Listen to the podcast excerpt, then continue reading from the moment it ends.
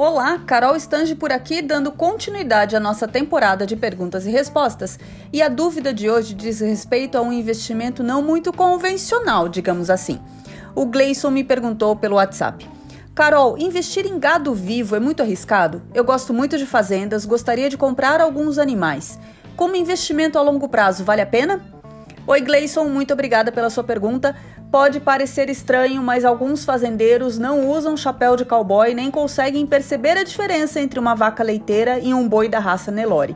Mesmo assim, gastam milhares de dólares na compra de cabeças de gado como se fossem pecuaristas de tradição no mercado.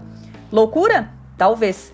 Atualmente, qualquer investidor, mesmo que nunca tenha posto os pés numa fazenda, pode comprar algumas cabeças de gado e ganhar ou perder dinheiro com isso. A forma mais comum dos fazendeiros da cidade grande investir em animais vivos é através de empresas especializadas na administração de fazendas.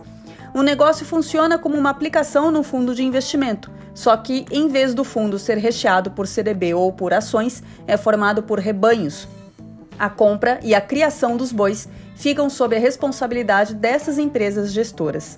O lucro ou prejuízo do investidor depende das cotações da arroba do final, ah, da do boi ao final do período de engorda, entre outras variáveis nacionais e internacionais. Trata-se, portanto, de uma aplicação de risco. Definitivamente, esse não é um negócio de renda fixa que garante um rendimento para o investidor.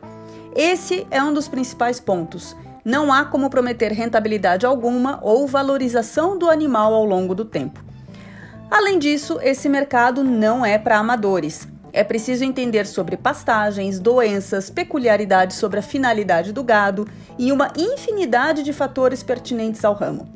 Saiba também que esse tipo de investimento não é controlado por nenhum órgão de fiscalização do governo, ou seja, o investidor não tem nenhum tipo de proteção caso alguma coisa dê errado. Quem não conhece bem esse mercado pode se dar mal pois assim como pode ter muito lucro, os prejuízos também são grandes.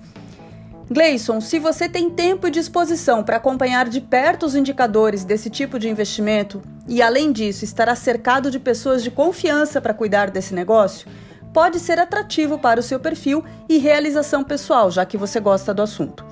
Eu sugiro que você estipule, antes de entrar nesse ramo, um capital máximo para destinar a esse negócio.